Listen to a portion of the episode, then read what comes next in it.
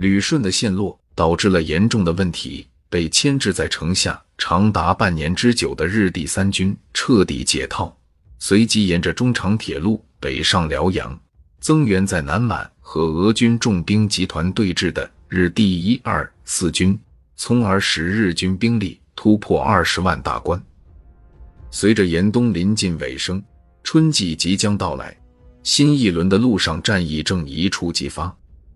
而这一次胜败将会决定已压上重注的交战双方的命运。战线自去年十月起一直稳定在奉天以南的北沙河一线，双方充分利用秋末和整个冬季来扩充实力。两个多月来，随着铁道的贯通，俄军的后勤正在逐步好转中。俄军急需一次攻势作战。来唤起士兵日渐消沉的斗志，但在此之前，必须先破坏日军的铁路运输系统。俄国修筑的中长铁路原本是用来连接强占的关东州与哈尔滨之间联系的，但现在已然成为了日军后勤的大动脉。计划攻击终点为营口，届时俄军渗透部队将摧毁辽阳至大石桥路段的铁路。并力求使其长期瘫痪，迟至乃木西点的第三军北上，破坏从大连上岸的日军补给北宋的通道。同时，这次攻击行动也可以被视为一次大规模的威力侦察，旨在确认日军防御线上的薄弱环节。担任突击任务的是米辛科将军麾下的哥萨克骑兵。一月九日。米辛科少将的骑兵支队利用机动能力绕过日军左翼，深入敌后。全军被分为三个纵队，分进合击，目标直指营口。一月十二日，米辛科的部队陆续抵达营口外围。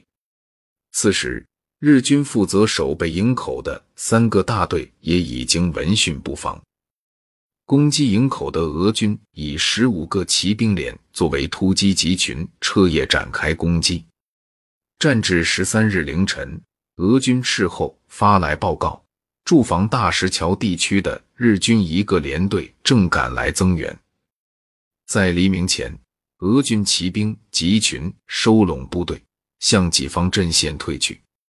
十六日，突击骑兵群全数安然退过北沙河。沿路对日军的铁道、兵站设施进行了全面的破坏。通过一月九日至十六日的突击行动和之后持续近半个月的持续侦查，俄方已经判明了日军位于三间抛黑沟台一线的兵力最为薄弱，所以库罗帕特金计划以部署于右翼的第二满洲集团军实施攻击。在进攻部队突破沈旦堡黑沟台一线后，向右转向，朝着三间抛方向推进。具体进攻计划为：第一、第三满洲集团军发起进攻，以吸引日军的注意；然后，位于战线右翼的第二满洲集团军在炮兵强大火力支援下，突破日军位于沈旦堡黑沟台前沿。最终攻克浑河、北沙河之间的河间阵地，将日军逼退至太子河一线。在此期间，俄军将以部署在浑河左岸的炮兵持续支持在对岸推进的友军。按照计划，进攻将于一月二十五日黎明前发起。俄军的进攻准备没有逃过日军情报人员的注意。自一月中旬开始。俄军向右翼调兵的情报接连不断的传到日军的指挥部，欧洲的报纸也刊出从口风不严的俄国官员那里得知俄军将在一月下旬发动进攻的消息。但经过了数个月的对峙阶段后，日军的警惕性也大为松懈。尽管一月初俄军还以哥萨克骑兵奔袭日军后方，并造成很大的混乱。但由于对峙线上的俄军全无动作，并未做出配合攻势，所以满洲军指挥部将之视为了孤立事件和常规的袭扰。虽然要求各部加强戒备，却没有做出具体的应对预案。此时日军全军都还沉浸在东咸的氛围内，唯有包括骑兵第一旅团的指挥官秋山好古少将在内的少数军官察觉到了异样。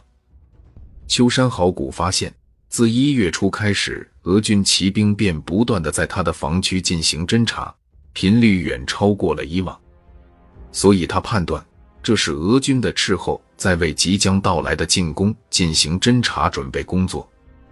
而此时，他手下的骑兵连同辅助部队仅八千人，却必须负责护卫位于日第二军防区边缘、长度超过十公里的开阔地带。此地并无太大的险阻可以守备，而假如俄军大举进犯，则整个第二军的侧翼都将受到威胁。秋山的担忧很快就成为了现实。